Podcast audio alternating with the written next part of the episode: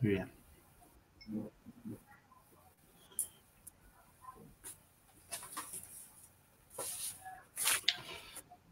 Bueno, estamos ya nuevamente en vivo.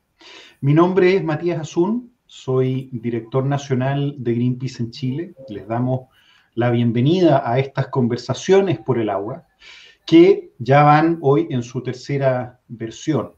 Lo que nos interesa es entender qué pasa con el agua en nuestro país, qué significa enfrentar una pandemia como la que hemos vivido en estos últimos meses sin que el agua en realidad esté asegurada para todas las personas. Hoy el agua hace la diferencia entre salud y enfermedad. Y existen cientos de miles de personas, nosotros hemos dicho 350 mil personas, que no están pudiendo eh, contar con agua suficiente y segura todos los días. Se trata, por cierto, de personas que de hecho dependen justamente de sistemas de agua potable rural. Y hoy la verdad, justamente vamos a abordar ese tema con una persona que ha tenido un rol fundamental en el desarrollo de las aguas potables rurales, de los sistemas de agua potable rural en el último periodo. El contar con agua hoy día hace la diferencia entre salud y enfermedad, hace la diferencia entre poder estar protegido frente a esta pandemia o derechamente eh, correr un riesgo altísimo de contagio. Y nosotros desde Greenpeace, a través de la página web Suelta el Agua, hemos iniciado ya llevamos ya varios meses, partimos en abril, una campaña para pedirle al gobierno de Chile y en particular al presidente de la República, en el marco de las responsabilidades que tiene eh, por el estado de catástrofe y emergencia que se vive en Chile, para asegurar el suministro suficiente y seguro de algo tan básico como el agua, que por cierto es la recomendación de la Organización Mundial de la Salud. No hemos recibido a la fecha una respuesta completa. Han habido algunos pequeños avances, particularmente con los sistemas de agua potable rural, pero en la realidad hay miles de personas que hoy día viven sin agua suficiente y segura. Hoy, por lo mismo, para abordar este tema y para poder entenderlo un poquito mejor, invitamos a una querida amiga, quien pudimos conocer justamente cuando iniciamos esta campaña hace algunos meses atrás, y que es parte también de nuestro trabajo como red de organización, eh, redes de organizaciones en el mundo ambiental, es parte también de la Sociedad Civil por la Acción Climática, que es la red que nos agrupó para enfrentar a la COP. Me refiero, por supuesto, a quien pueden ver ya en pantalla, a Gloria Alvarado Jorquera. Gloria justamente eh, lleva muchísimo tiempo trabajando a favor de las aguas potables rurales de la asociación. Partió el año 2000 como secretaria de la Asociación Gremial de Servicios de Agua Potable de la región de O'Higgins, en, en el sur, cuyo rol en ese caso fue básicamente central en prestar apoyo a las cooperativas y comités de agua potable rural en términos de asesorías, capacitaciones, seminarios, talleres, bueno, básicamente recogiendo información como han seguido realizando durante todos estos años. Desde el año 2014, Gloria asumió como presidenta de la Federación Nacional de Agua Potable Rural, FENAPRU, eh, organización que ha trabajado por más de 18 años en la elaboración de la Ley de Servicio Sanitario Rural y también de su reglamento que la acompaña, cuyo objetivo como asociación es muy importante que lo tengamos todo claro desde el inicio, es establecer una institucionalidad para los comités y cooperativas de agua potable rurales del país. Además, evidentemente, esta asociación, y Gloria en particular, ha jugado un rol fundamental en otras reformas normativas vinculadas al agua y también en relación a poder establecer un modelo comunitario de gestión de aguas en materia rural. Justamente de eso vamos a estar hablando hoy. Es para mí eh, un honor contar contigo, Gloria, contar con, la ayuda de todo el equipo. Hay muchas personas conectadas, particularmente del equipo de Greenpeace, mirándonos, pudiendo observar esta conversación. Y nada, quiero darte la bienvenida a nombre de todo el equipo de Greenpeace a este espacio para poder iniciar nuestra, nuestra conversación. Muchas gracias, Matías. Eh, muchas gracias eh, a Greenpeace por la invitación a estar hoy día a hablar de, gestión comunitaria de agua y de crisis hídrica, ya que estamos enfrentando en el país. Eh, encantada de estar acá. Así que nada. Ah, te falta, ¿sabes qué faltó agregar algo? Te puedo, te puedo, yo trabajo Trabajo en una cooperativa de agua potable también desde hace muchos años, muchos años. Eh, administro una cooperativa a nivel local. Así que eso... además, además estás ahí, ¿no? Por eso, de hecho, cuando, cuando armábamos esta... Claro, cuando armábamos esta, este conversatorio lo hicimos a esta hora justamente, parte para permitir que más gente se conectara luego del horario de trabajo, pero de hecho para que tú pudieras estar, porque hasta esta hora estabas trabajando directamente, hace algunos minutos atrás estabas trabajando en, el, en la misma cooperativa, ¿no? Justamente. Bueno, Gloria, entremos en materia, ¿te parece? Sí, por supuesto. Súper. Como te contaba cuando te invité a esta presentación, en Chile no se sabe mucho qué son los sistemas de agua potable rural.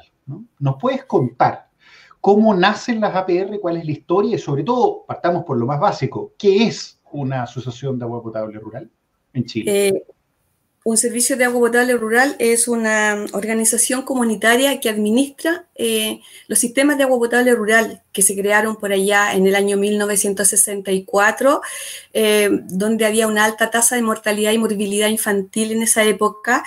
Mm. Y hubo una, iniciativa del Estado de Chile eh, de dotar de agua potable a las comunidades, pero había que conseguir recursos y también ver cómo se podía administrar esto desde la ciudad al campo. Eh, se consiguieron recursos con el Banco Interamericano de Desarrollo, fueron cuatro préstamos BID que se desarrollaron en el país y se em, ofreció a las comunidades el gran desafío de administrar estos servicios. Y las comunidades aceptaron ese desafío, inclusive partieron también haciendo excavaciones, 50 metros por cada, por cada eh, dueño de terrenos, qué sé yo, del campo, y se instalaron las matrices, es decir, ellos también aportaron con mano de obra, ¿ya? Y, y, bueno, y hasta, hasta, el día de hoy aportan la administración, operación y mantención de los servicios de agua potable rural. Mira tú. Y en concreto, ¿no? porque mucha gente no lo, no lo, sabe, ¿qué es una PR? ¿Cómo funciona? ¿Cómo luce? Porque uno va por la carretera ¿no? y uno ve las torres, ve los pozos ¿no? en los caminos de tierra muchas veces de las comunidades. ¿Qué, ¿Cómo luce una PR? ¿Qué es una PR para la gente que nunca salió de la ciudad? Para la gente que no sabe literalmente cómo luce una, una PR. ¿Qué es? Bueno, eh, en Chile, bueno, mucha gente de la ciudad va al campo, toma agüita, ¿no es cierto? Y no sabe, a lo mejor no sabe bien de que, de que viene de, de una PR. Bueno, en la PR es, ah. es eh, está la figura de una cooperativa o un comité ¿ya? Eh, y que, mm, eh, eh, como digo, es una organización comunitaria, se rigen por, por leyes distintas ambas. las cooperativas se crearon hasta cierto año, hasta el año 1973, y de, de, esa, fecha para adelante se comenzaron a crear los comités de agua potable rural. Ya hay, como un, cambio de, forma de administración, pero al final eh, funcionamos prácticamente de la misma forma, ¿ya? Eh, sí nos hace falta mucho una institucionalidad para, propia para regular el funcionamiento de los servicios de agua potable rural y el saneamiento en el país. ¿ya? Eh, por otro lado, señalar de que somos muy distintas a lo que el agua urbana, el agua urbana está toda privatizada por empresas multinacionales y como decía eh, eh, hace un ratito, eh, que las cooperativas y comités de agua potable son autogestionadas por las propias comunidades, ya que administran, operan y mantienen estos servicios. Claro. Gloria, tú sobre esto siempre que, siempre que hemos hablado has hecho una diferencia. Nosotros también aprovechamos de aprender en esto. Siempre señalas que hay dos tipos de sistemas de administración de agua potable en Chile, el privado y el comunitario. ¿En qué, se, ¿En qué se diferencian? ¿Por qué, ¿Por qué tiene sentido tener un modelo? ¿Por qué hay un modelo comunitario en el sector rural? ¿Por qué no hay un modelo privado en el sector rural? Bueno, eh, es súper simple eh, de entender. El sistema privado siempre va, va a, tratar de conseguir fines de lucro, ¿ya? Eh, bueno, es legítimo pero nosotros como, como, organización comunitaria defendemos este modelo porque es, eh, no tiene fines de lucro, ¿ya? Eh, tiene, tiene sus ventajas comparativas con, con, respecto de ese modelo en el sentido de, de tener tarifas más bajas, tarifas justas se podría decir, y, y bajas, ¿sí? Eh, tiene la atención personalizada, no hay que llamar a la línea 600 en todas las, las, las localidades hay oficinas, ¿no es cierto?, en donde tú puedes ir a, hacer, a, hacer los pagos, hacer un, si, si tienes que hacer algo algún reclamo, alguna sugerencia, etcétera, tú vas a la oficina, eh, te atienden. Eh, saben también dónde vivimos, si, eh, por lo tanto, si hay que hacer alguna, alguna reparación, nos van a buscar a, nuestras propias casas, etcétera. Y, bueno, también está la capacidad de espera, por ejemplo, si como dado que conocemos el territorio, conocemos las familias del sector rural, sabemos la situación socioeconómica que tienen algunas familias, sabemos que hay algunos que se demoran más, otros que realmente tienen dificultades y que no nos van a poder pagar, no sé, pues esta semana que se venció el plazo, sino que la próxima nosotros tenemos esa capacidad de espera, no, no, llegamos y a los 60 días cortamos. Eh, bueno, hoy día con el COVID no estamos cortando en todo caso, pero, pero me refiero a una situación normal. A ver si entendí bien. Esto quiere decir que lo que en el Congreso se tiene que tramitar como una ley de no corte de servicios básicos, ustedes lo decidieron solidariamente a priori. Pues a, propia, voluntad, a propia voluntad, porque es esa ley que se aprobó en el Congreso aplica solamente para el sector urbano. ¿Ya? Y nosotros a propia voluntad hemos estado eh, no, no, realizando los cortes, ¿ya? Que, que se, bueno, a veces es necesario hacerlo, pero no, de verdad que no lo estamos haciendo y ¿sabe? entendemos que, que, hay una crisis eh, sanitaria y obviamente tenemos que cooperar con respecto a eso. O sea, en el fondo, como asociaciones comunitarias, las propias comunidades son las que se han puesto, si entendí bien, las que se han puesto la mano en el corazón y han resuelto ahí donde el Estado no está operando, en términos prácticos, donde, donde la propiedad del agua está gestionada de manera privada, ahí ustedes están, están haciendo una diferencia, súper importante.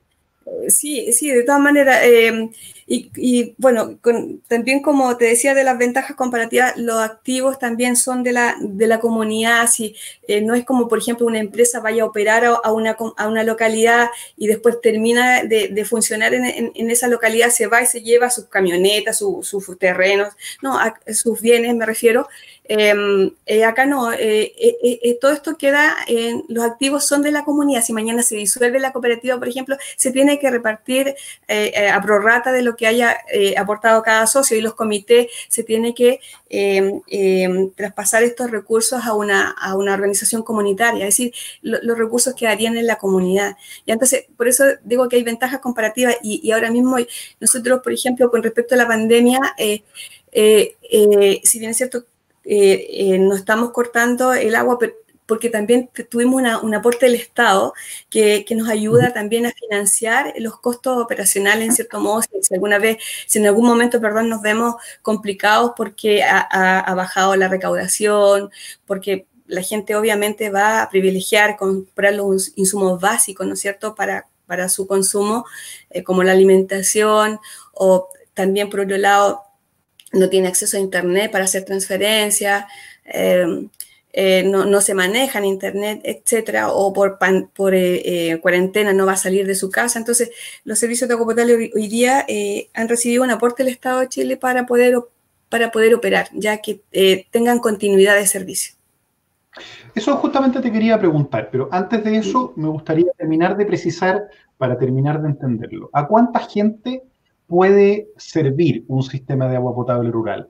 Eh, ¿En, cuánto es el máximo y el mínimo de cada uno de los sistemas de agua potable rural? Y una pregunta muy importante, ¿cuántos hay en Chile? ¿Desde qué regiones a qué regiones? Hoy día, eh, el, último reporte que tenemos, el último reporte que tenemos es como de 1944 servicios de agua potable rural que están bajo el alero del MOP, ¿ya? Del Ministerio de Obras Públicas. Eh, y que se atienden a una población estimada de 2 millones de personas del mundo rural, ¿ya?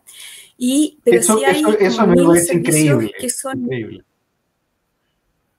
Perdona, eso a mí me parece increíble. Estamos hablando de un 10% de la población del país, Gloria, que recibe, que, depende de este sistema. Dale, por favor, te interrumpí, por favor. Sí, sí, no, es, es, es muy importante eso. Eh, eh, el, el la cobertura que, tenemos nosotros y el servicio que entregamos. Imagínate, estamos en los rincones más apartados de Chile, eh, también entregando agua potable.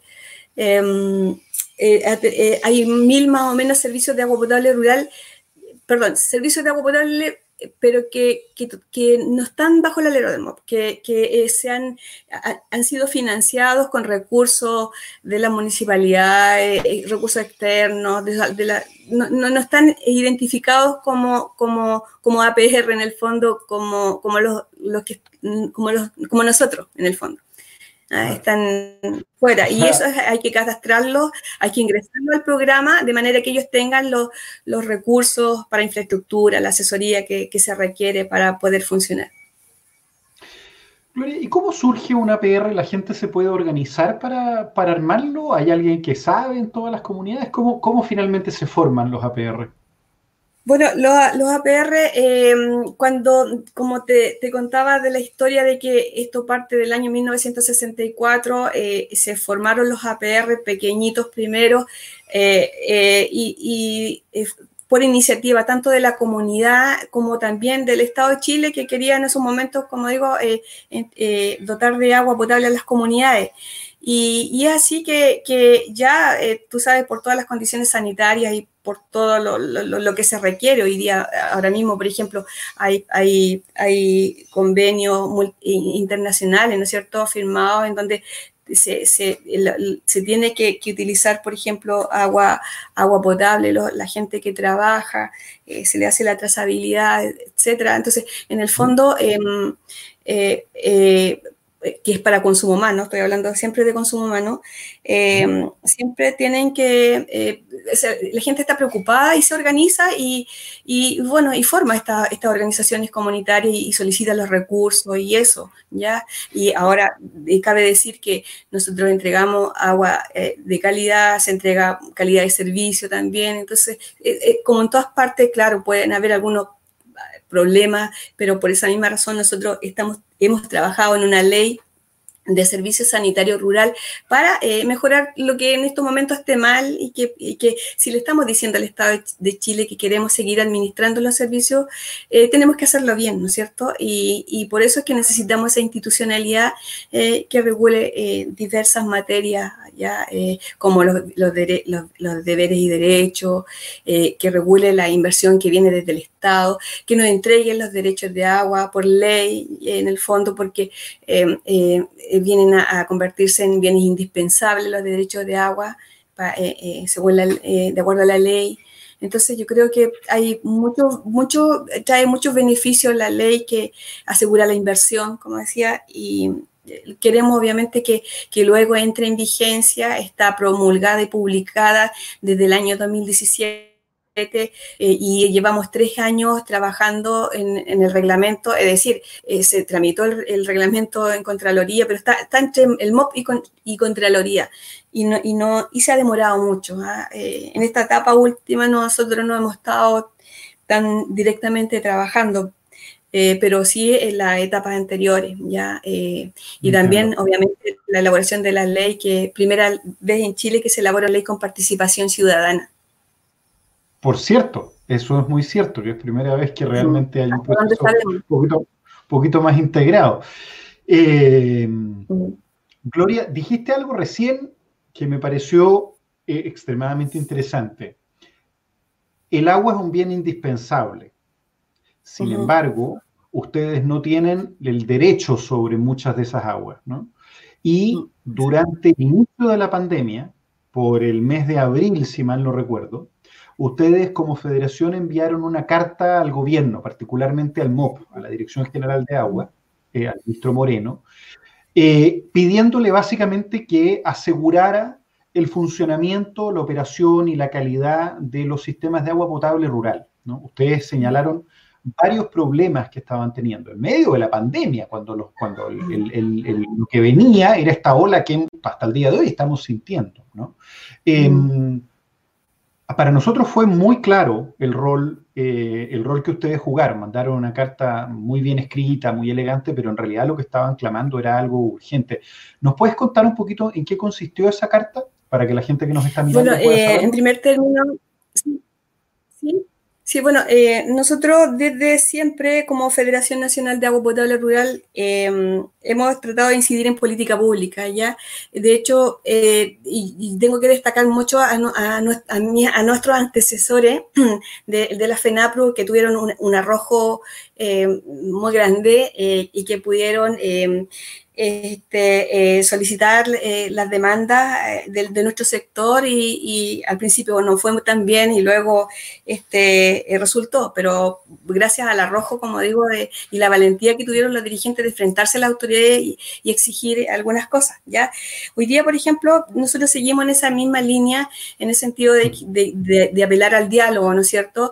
Y de que manifestar con argumentos sólidos cuáles son nuestras necesidades, cuáles son nuestras demandas y que nosotros necesitamos que sean atendidas, ya dado que eh, las visualizamos desde abajo. Ya eh, eh, partí diciéndote que trabajamos en servicios de agua potable rural y, obviamente tenemos los conocimientos de que no, nos hace falta. En esa carta, por ejemplo, nosotros manifestamos, dado la, la pandemia que estamos viviendo, que necesitábamos recursos para seguir funcionando y que em, estábamos muy preocupados por los servicios de agua potable rural más pequeños porque como las tarifas eh, no tienen fines de lucro, la gente no tiene los servicios de agua potable no tienen espalda en el fondo como para financiar meses sin recaudación. Entonces, en primer término, nosotros pedimos que, hubiera un, aporte económico para, para el funcionamiento, para, dar continuidad a estos servicios de agua potable rural, pero también solicitamos otras, otras cosas, como por ejemplo que se aumentaran los subsidios al, al consumo, que en estos momentos en Chile se otorga ya un subsidio eh, que se paga la cuenta de agua, el, el, 50% hasta 15 metros y también el 100% a las personas que estén en Chile Solidario, que son personas más vulnerables.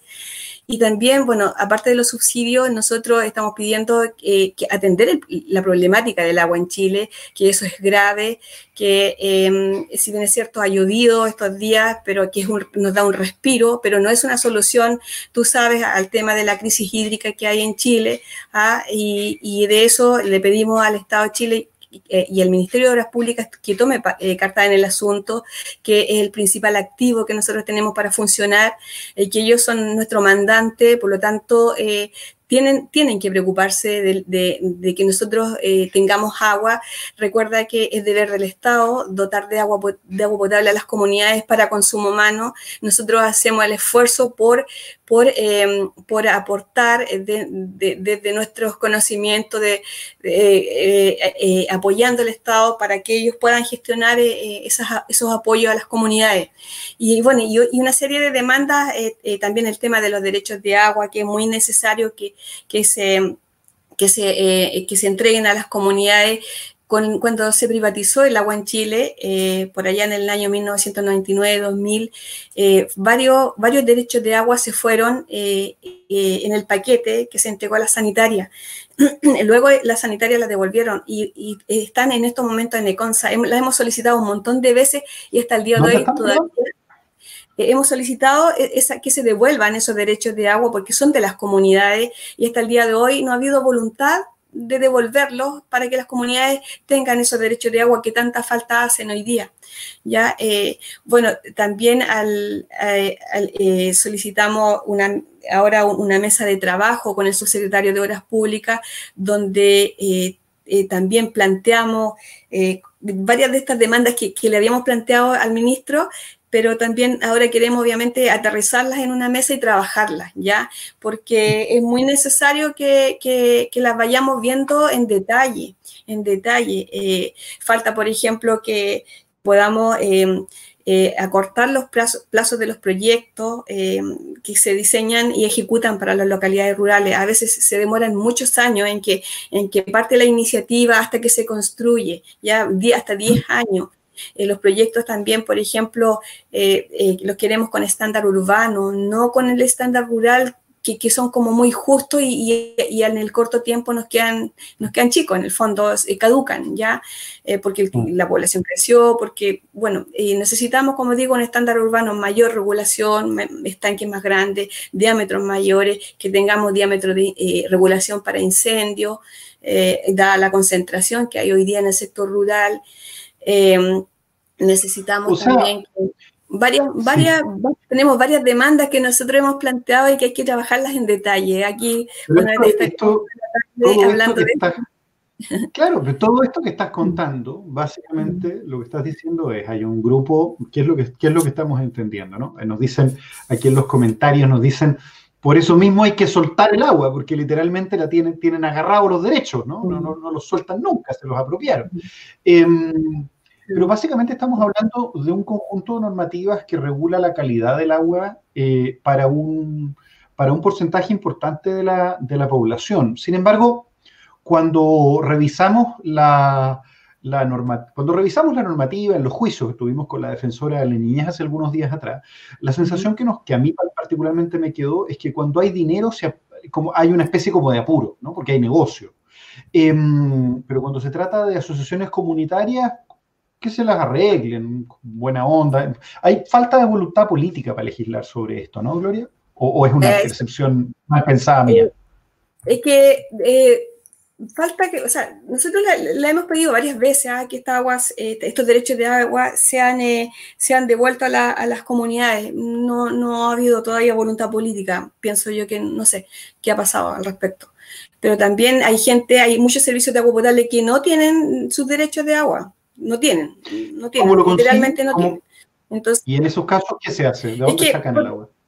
Hoy día, hoy, día, hoy día hay servicios de agua potable que, que están están comprándole agua a las juntas de vigilancia, eh, de agua que viene de, de, ¿cómo se llama? de embalse, ¿ah? y, que, punto número uno, a lo mejor no se asegura bien la calidad, qué sé yo, eh, y hay que pagar una tarifa por ello. Entonces, eh, en el fondo, comprar agua a privado no veo como que sea el, caso, es decir, pienso que todos los servicios de agua potable rural y por eso nosotros trabajamos y apelamos para que todos tengan sus pozos, sus instalaciones eh, eh, eh, en buenas condiciones. Hoy día estamos muy preocupados por el tema de los pozos de agua potable rural, porque en las comunidades rurales nosotros compartimos los territorios con la agroindustria, ¿ya?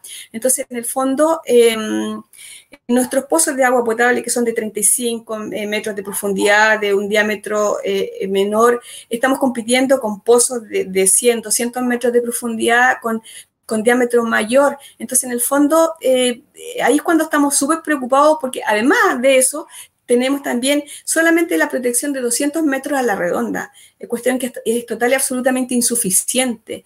Y nosotros necesitamos, eh, como dado que estamos entregando agua potable para consumo humano, que tengamos una mayor protección para nuestros pozos, que tengamos también em, eh, eh, ojalá un ordenamiento territorial en las comunidades eh, de manera que, pueda, que, se pueda determinar cuánto, puedes, cuánto puede ser la, productividad en ese sector y cuánto y, que no afecte al consumo humano y a la pequeña y también hay ojo y a la pequeña actividad productiva familiar campesina también porque hoy día se está viendo súper afectada súper afectada con respecto de la de la de la de la extensión territorial plantada y mm, con un uso exponencial de agua que nos está hoy día eh, secando las napas y, dejando sin agua nuestros territorios. Hay muchas zonas, tú ves, eh, que, están hoy día muy afectadas y, hay otras que, se van a afectar en el corto plazo, porque se sigue avanzando con las plantaciones. Es decir,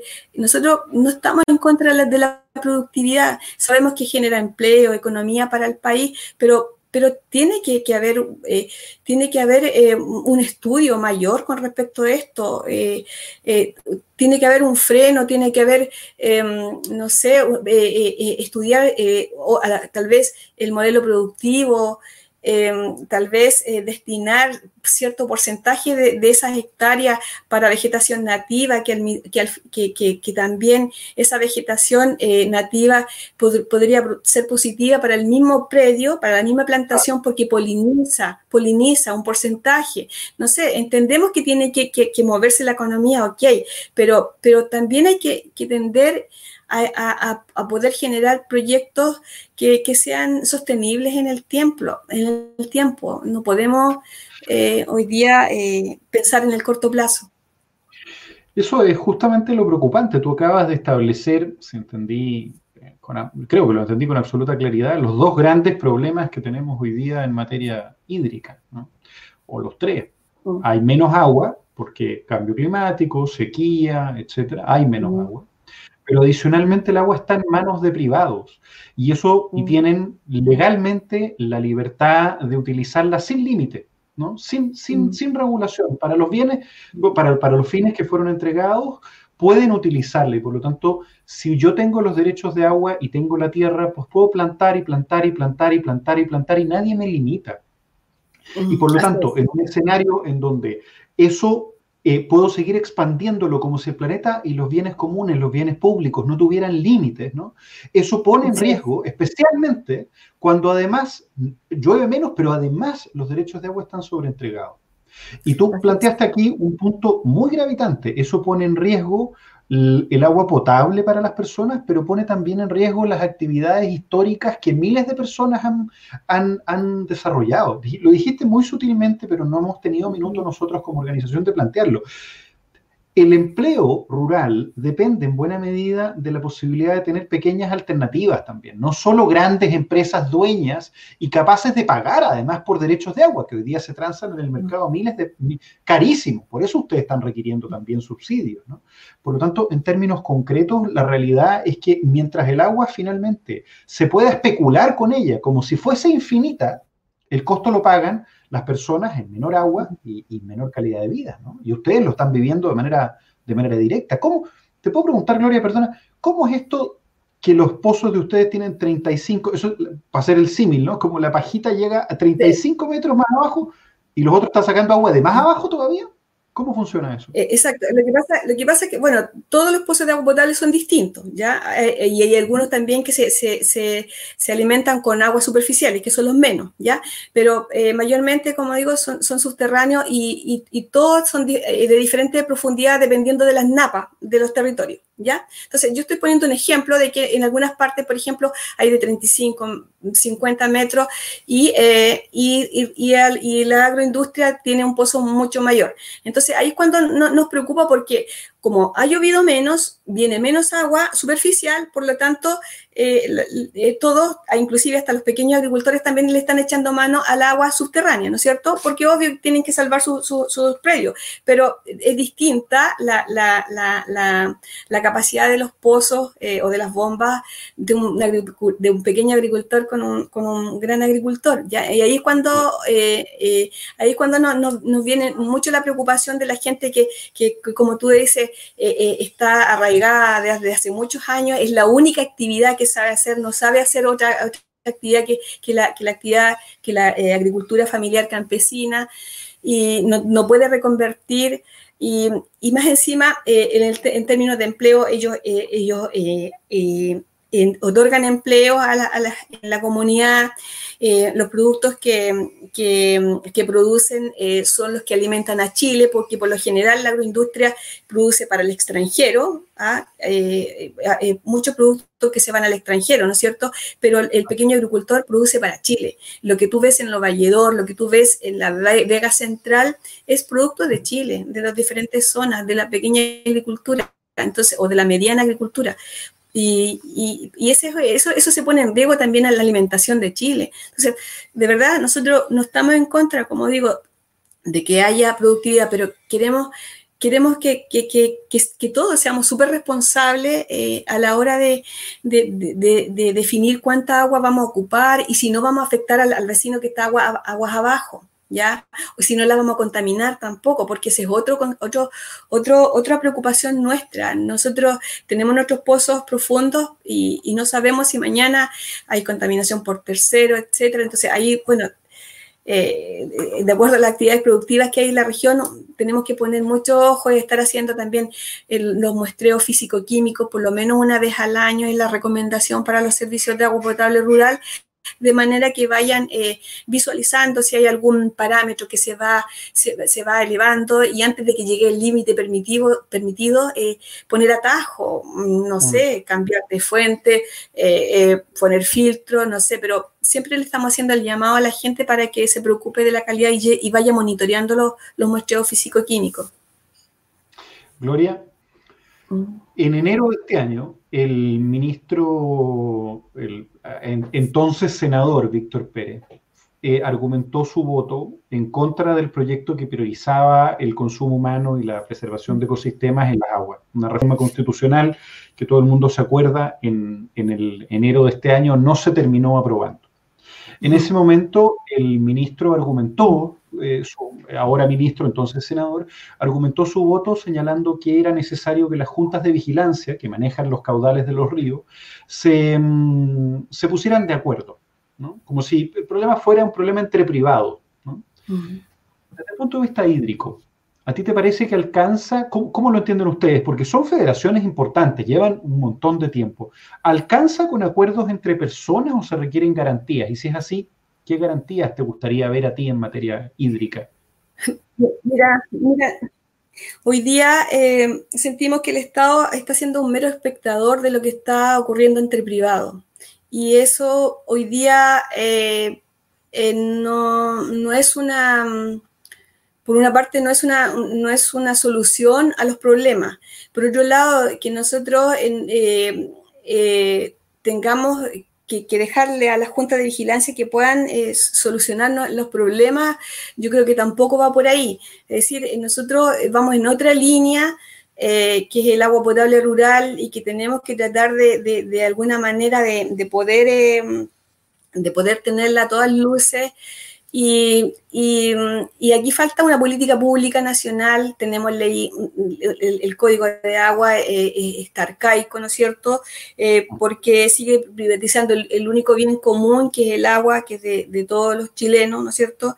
el Estado, como digo, no, ha sido capaz de, cumplir las normas en este sentido estamos preocupados, en realidad aquí falta un ministerio de agua, ah, hay, un ministerio de energía, falta un ministerio de agua tal vez que pueda encargarse de, poder eh, em, eh, eh, administrar de mejor forma el recurso, hacer la fiscalización que corresponde em, y que tenga recursos, tenga más atribuciones, porque hoy día sentimos que no, que no, hay, no hay un organismo que que, esté como respaldando eh, y protegiendo las otras actividades como lo que, las actividades que te acabo de señalar, eh, eh, el agricultor pequeño, el, agua potable rural, las otras, las otras iniciativas productivas pequeñas, etcétera. Entonces, eh, sentimos que tiene que haber un ente regulador eh, y, normativas también ad hoc para que puedan, eh, para, que pueda funcionar mejor la cosa. Es decir, si no, si no, no tenemos ese marco jurídico ese, en, en, condiciones, si no tenemos un Estado presente, y, si también no tenemos gente organizada que se, se preocupe también de, de, velar por sus derechos, va a ser difícil la cosa. Ojalá que, hubiera una conciencia eh, social, eh, ambiental, de que todos tenemos que, aportar en este sentido. ¿ya? nosotros no queremos que, Chile crezca, se desarrolle, pero no a costa de, los más débiles. Que eso parece que es lo que está ocurriendo, ¿no? Que ustedes también representan. Gloria, de manera muy clara, ustedes han eh, intentado asegurar que haya suministro de agua suficiente para las localidades que ustedes cubren. Te lo quiero preguntar claramente. ¿Cuál es la principal amenaza que tienen a la hora, o cuáles son las, en caso que fuera más de una, cuáles son las principales amenazas que tienen hoy para asegurar el suministro de agua potable a estos dos millones de personas que finalmente dependen eh, de las asociaciones en su conjunto, cualquiera fuera su tipo? ¿Cómo, ¿Cuáles son las principales amenazas que ustedes están enfrentando? Bueno, yo creo que eh, nosotros siempre hemos dicho que la crisis hídrica se debe a dos factores, ¿ya? Uno que es el cambio climático, que es una, situación antropogénica, ¿no es cierto? Que, todos también eh, somos culpables de ello, viene desde la revolución industrial, etcétera. Pero también está el sobreuso del agua, ¿ya? Y ahí es lo que estábamos conversando recién, eso es una, una tremenda amenaza para nosotros por lo que acabamos de conversar, ¿ya? Eh, estamos re preocupados porque mientras que no se, no se establezcan límites eh, eh, con respecto de, de, los usos del agua y no se no se, no se cree una conciencia eh, con respecto de, lo importante que, es que, el, que es cuidar el agua, que el agua eh, y, que la tierra eh, que sean en el fondo sostenibles en el tiempo. No sacamos nada con, con, con, em, em, este, utilizar en demasía, derrochar para perder en el fondo. O sea, en el en el fondo no, podemos nosotros gastar, gastar para, para, para terminar para acabar el agua. Entonces, yo creo que eso tenemos que hacerlo antes. Hoy día, por ejemplo, eh, se está eh, mucho eh, la vegetación nativa de los cerros y es la que le aporta los servicios ecosistémicos, a, como por ejemplo la producción de agua, la producción de, oxígeno, la producción de biodiversidad, la captura del CO2.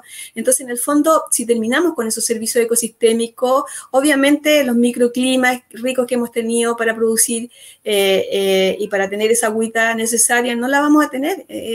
ya ha quedado, eso ha quedado pero súper comprobado de que si nosotros no, no, cuidamos el medio ambiente, eh, si seguimos eh, plantando eh, vegetación exógena, que con alto consumo de agua, obviamente vamos a terminar también con, la, con, con, las únicas reservas que tenemos de agua. Si ya se está acabando el agua superficial, ¿qué va a pasar cuando se acabe el agua subterránea? Es decir, ¿acaso hay algún balance hídrico actualizado con respecto del, del, de las aguas subterráneas? No lo, no lo hay. Entonces, ¿cómo, cómo, podemos, ¿cómo podemos seguir utilizando agua a destajo si, no si, si, aún no hay, no hay un balance que, que, te determine, ya esta es la cantidad que hay y de esta forma la vamos a distribuir? Hoy día no la hay. Entonces, eh, el tema es, preocupante, de verdad. Y eh, por eso es que hay que ver, eh, yo creo que estudiar más el modelo productivo, como decía, eh, en Chile, de manera de, hacer sostenible el recurso del agua y, también cuidar la tierra. Si nosotros no, no aportamos en, este sentido con un granito de arena o con, o con un gran grano de arena, no vamos a, a lograr eh, tener un mañana en el fondo, perdón que se los diga así a los que me están escuchando, yo veo, claro, llovió estos días, estuvo muy linda la lluvia y ayuda bastante, pero también puede ser parte del, cambio climático, eh, la misma lluvia que, es, que hemos estado recibiendo estos días. No es, al final, quiero decir que no es una solución, eh, o, que, o que ya el problema se terminó. No, no se ha terminado. Entonces, eh, ahí es cuando tenemos que poner mucha más atención y cómo podemos eh, aportar para que esta situación se revierta y podamos todos eh, eh, sentarnos a conversar, hacer, una gestión integrada por cuenca, que es muy necesaria, que todos los que, que usamos agua en el territorio podamos sentarnos a conversar para que definamos eh, cuál es la mejor opción, pero también tiene que haber voluntad de, las demás partes. ¿ah?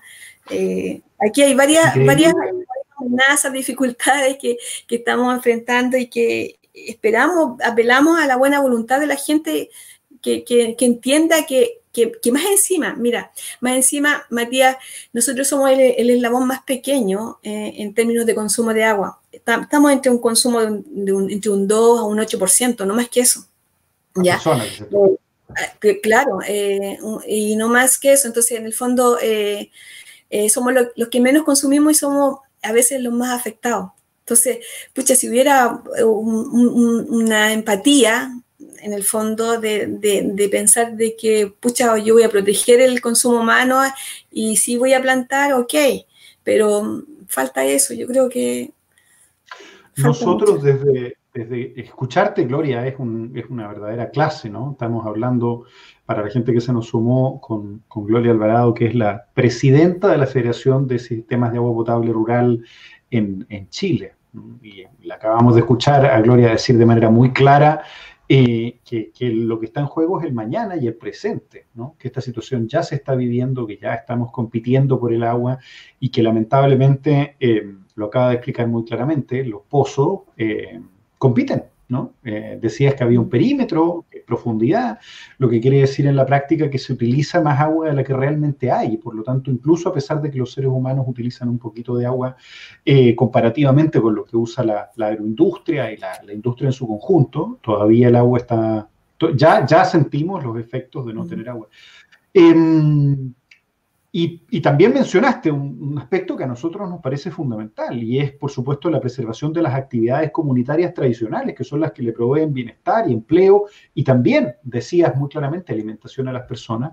Eh, y, por supuesto, el cuidado de ecosistemas, porque si desaparece el agua superficial, evidentemente se van a secar esos ecosistemas, se va a perder biodiversidad, se va a perder además todo el sostén de nuestro hábitat, vamos a perder eh, servicios ecosistémicos fundamentales, la humedad, el control climático, control de episodios de riesgo por, por, catástrofes climáticas, vamos a tener deslizamientos, esos deslizamientos pueden amenazar las reservas de agua de, de los mismos embalses, porque se cae agua el agua va a estar más turbia, y eso significa que como ya ha pasado con Alto Maipo, vamos a dejar de tener agua potable 7 eh, millones de personas. Entonces una situación como esa requiere entender la prioridad de lo que estamos, de lo que estamos hablando.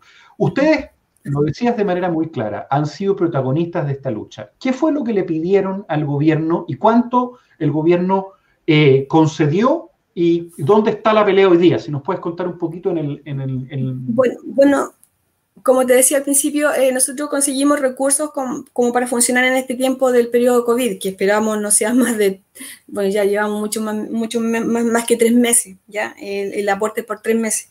Eh, sin embargo, estamos con respecto de los otros temas conversando, ya eh, estamos a la espera del reglamento también de servicio sanitario rural que recién esta semana lo, lo, obtuvimos después de, de, solicitarlo, este, y porque tenemos que em, eh, ver que se vayan este, em, dando todas estas situaciones como para poder eh, eh, ir, avanzando.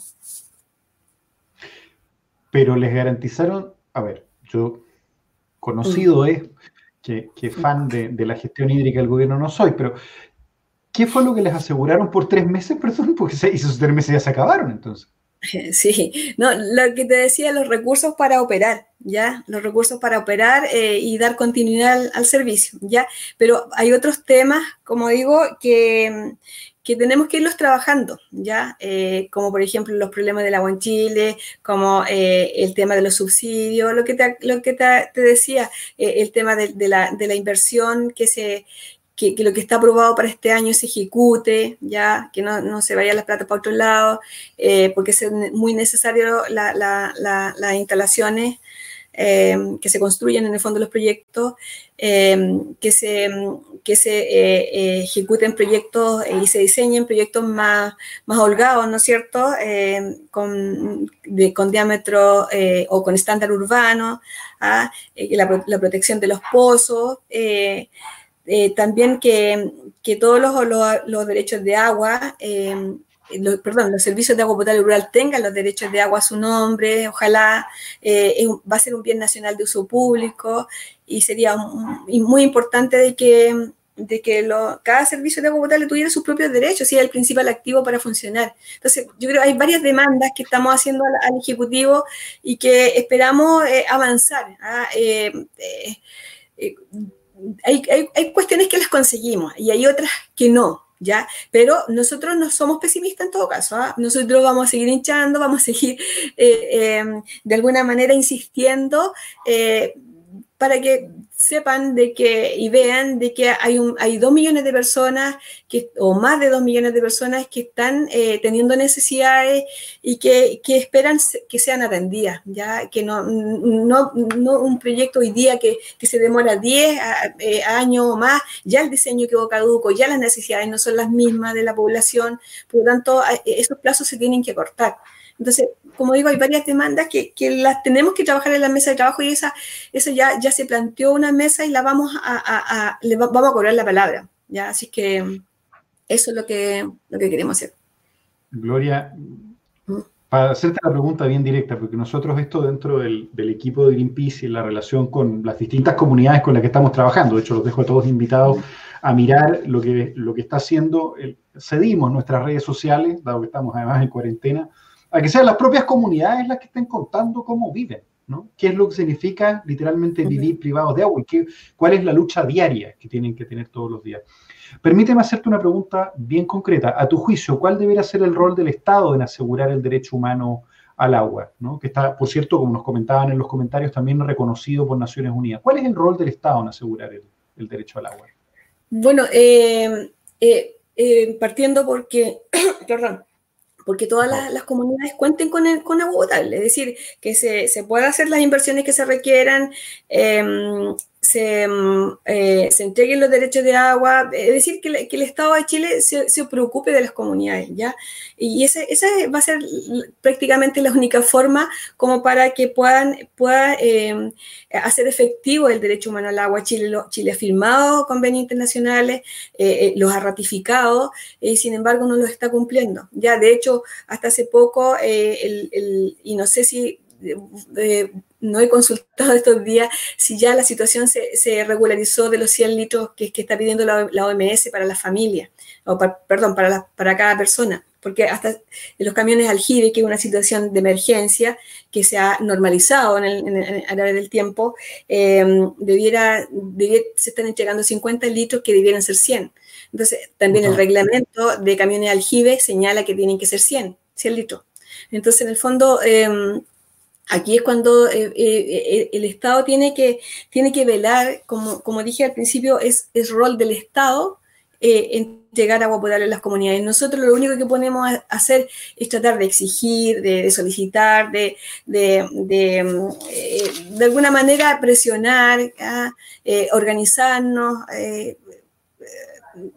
varias, varias cuestiones que podemos hacer con autoridades parlamentarios también, de manera de ir apurando las causas, pero más que eso es el, rol del Estado. Y para eso, por eso yo decía adelante que hace mucha falta que haya un Ministerio de Agua que se encargue, que, que tenga dedicación exclusiva al tema y que, y que pueda ir, resolviendo las problemáticas del agua en Chile y que, y que además, además también lo que te señalaba adelante, que es muy importante el ordenamiento territorial. Si no tenemos una planificación territorial eh, eh, eh, como corresponde, el, el, sobreuso del agua se va a seguir existiendo hasta que no tengamos agua. Entonces, ¿por qué no le podemos poner freno antes de? ¿Por qué no podemos pensar en soluciones eh, ahora, ya, para mañana estar un poco más tranquilo. Antes que sea tarde. Antes que sea tarde. Chile despertó, ¿no? Esa fue la gran frase en, en octubre, ¿no? Ya has hablado mucho de la, de la conciencia, de la necesidad de tomar sobre esto partido, preocuparnos y además entender de que de lo que estamos hablando es una cuestión básica para la vida, para poder preservar la vida. Em, nosotros levantamos en abril una campaña que pueden ver ahí en el logo, está la página web sueltelagua.cl. Más de 77 mil personas le han escrito un correo electrónico a las autoridades. A los ahí, lo pueden ver, ahí está corriendo, nuestra tecnología moderna lo permite, sueltelagua.cl, a que la gente se pueda sumar. Más de 77 mil personas eh, se han sumado a nuestra campaña. Yo los dejo, por cierto, a todos, a todos invitados a meterse a la, página y dejar sus datos, poder participar. ¿Cómo crees tú, o cuál crees tú que es el paso siguiente? Hubo, un estallido con bemoles, hubo actividades muy violentas en ese estallido, pero se instaló que era necesaria una refundación, por así decirlo, de algunas cosas que en Chile estaban muy mal algunas injusticias que estaban muy mal. Y aparentemente la convicción de las personas sobre el agua es necesaria. Tenemos 77 mil personas, ¿no? Si tú pudieras darnos una orientación, ¿qué crees que hay que hacer con ese grupo de gente? ¿Para dónde hay que, para dónde hay que apuntar? ¿Qué es lo que, si pudieras hablar desde, la, desde lo que te surja, ¿no? ¿Qué es lo que hay que hacer con las personas? ¿Por, dónde, por dónde hay que empujar? ¿Cuál es, la, cuál es el camino? Eh, ¿Dice desde lo local? Desde tu perspectiva como presidente, como, autoridad en materia hídrica y protagonista de la lucha por el agua? Eh, bueno, yo creo que aquí, eh, desde lo local, yo creo que falta que, hayan organizaciones que se preocupen de, de, la situación que está ocurriendo en el país en términos de, la, la, falta de agua, ¿ya? Em, que, vean que, es un, o sea, a lo mejor falta, falta instruir más tal vez a, algunos sectores para que se den cuenta que, es una situación compleja, eh, el escenario que se nos viene más adelante va a ser muy grave. Em, y por eso es que, eh, en primer término, como digo, la gente se tiene que organizar. No, no digo, o sea, eh, no sé, irse al, choque. Yo creo que tenemos que, tenemos que eh, conversar, dialogar. Ahora, si ya no se escucha, no hay oreja, bueno, se tendrán que tomar otras medidas, ¿me entiende? Yo entiendo también la, la, situación de ya cuando, cuando no se ha escuchado, ¿ya? también, por otro lado, llamar a las autoridades para que eh, en el fondo eh, puedan eh, gestionar las políticas públicas que se requieren para que podamos este, administrar de mejor forma el recurso, fiscalizar sus usos, etcétera, monitorear la situación que ocurre en el país, ¿ya? Y también un llamado especial a los, a los empresarios de que decirles derechamente que nosotros no estamos en contra de la, de la productividad, como señalaba adelante, es decir, queremos que ellos entiendan que nosotros no somos sus enemigos, ¿ya? Que queremos, eh, tanto como, todo chileno quiere tener pan todos los días, eh, el, el, sustento eh, de la alimentación, lo, necesario para pagar las cuentas, etcétera. Necesitamos un trabajo, pero también necesitamos que ellos, que ellos sientan que somos personas y que, y que requeremos, requerimos atención de parte de ellos y en el fondo empatía ya una mayor empatía eh, de que eh, hay mucha gente en los territorios rurales que está hace 50, 60 años, eh, que está arraigada, que no sabe hacer otra actividad que la que desarrolla, como la actividad familiar, agricultura familiar campesina, por ejemplo, eh, y versus a, empresas que a, lo mejor se, eh, se, instalaron hace muy poco o se están instalando en estos momentos. Es decir, que no haya una ceguera por, por, pensar en, en, tanto los recursos económicos que van a llegar al bolsillo y, y eh, de la gente, de, de, de las empresas y que a la gente de la localidad rural le, le, le, en el fondo se va a quedar sin agua porque más encima esa agua se va a exportar. ¿Ya? Entonces, al final, yo creo que es un llamado, como digo, además, claro, es un llamado especial a ellos que, se den cuenta de que, de que no, no, no, eh, queremos que haya una equitatividad ¿ah? y, que, y que por otro lado también en, términos normativos ¿ah? eh, en Chile eh, haya una constitución, se trabaje en una constitución ecológica eh, que dé cuenta de cada paso de que, se necesita para, para equilibrar un poco esta balanza. Ojalá un, código de agua nuevo, ¿no es cierto? Porque hoy día el, que tenemos separó el agua de la tierra, favorece la privatización el mercado del agua, ni siquiera habla de agua potable rural, no prioriza el, agua para, consumo humano.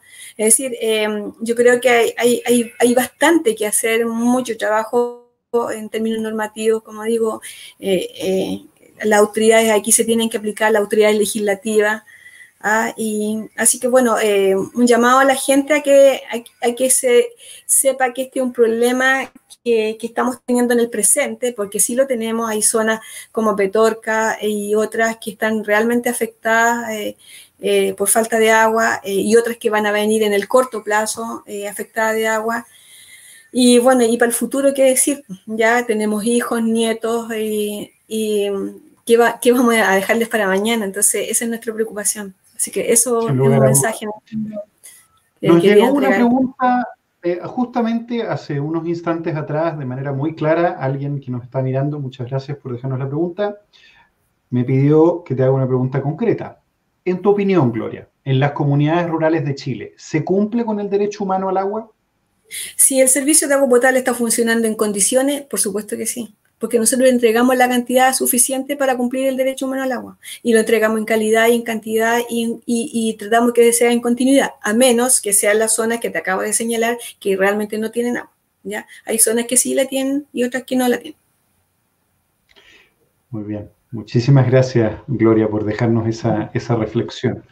Em, yo los dejo a todos eh, invitados, muy, muy a sumarse a nuestra campaña justamente para hacer eco de las luchas de las mujeres que hemos entrevistado durante esta ronda de, días. Eh, eh, en cuarentena, ¿no? estos conversatorios que inventamos para poder efectivamente tener una opinión de primera fuente de las personas que hoy día están documentando y luchando el agua. Partimos con eh, las autoras del libro el negocio del agua en Chile. ¿no? Tania Tamayo particularmente estuvo con nosotras. Tuvimos una segunda sesión con la defensora de la niñez justamente, justamente días antes de que eh, el juzgado... Eh, los tribunales de Valparaíso le dieran la razón a ese recurso de protección para garantizar las aguas. Y estamos hablando contigo, Gloria, que quizás eres quien más ha conseguido eh, avanzar en materia justamente de que existan las condiciones para que se respete ese derecho y nos ha dejado muy clara por qué ese derecho hoy día está en riesgo si es que no se garantiza que estos sistemas de agua potable rural sigan funcionando de manera... ¿Cuáles serían tus palabras para cerrar, Gloria? Te doy el micrófono para que puedas eh, explicarnos tu, visión. Sí, ¿Qué significa eh, soltar el agua? Es soltar el agua. buena, buena pregunta, soltar el agua. Bueno, em, hoy día eh, hay muchas, eh, muchos derechos de agua en pocas manos, ¿ya? Hay, hay también derechos sobre otorgados. Hay, hay un cierto, en, el fondo, egoísmo, yo creo, de parte de, algunos tal vez, de, no pensar en, en el vecino que es tan humano como, como él, ¿no es cierto? Em, yo creo que falta, falta em, que haya eh, esa voluntad como para, para, para poder conversar, para, para, em, para pensar en un, futuro mejor para todos. Yo creo que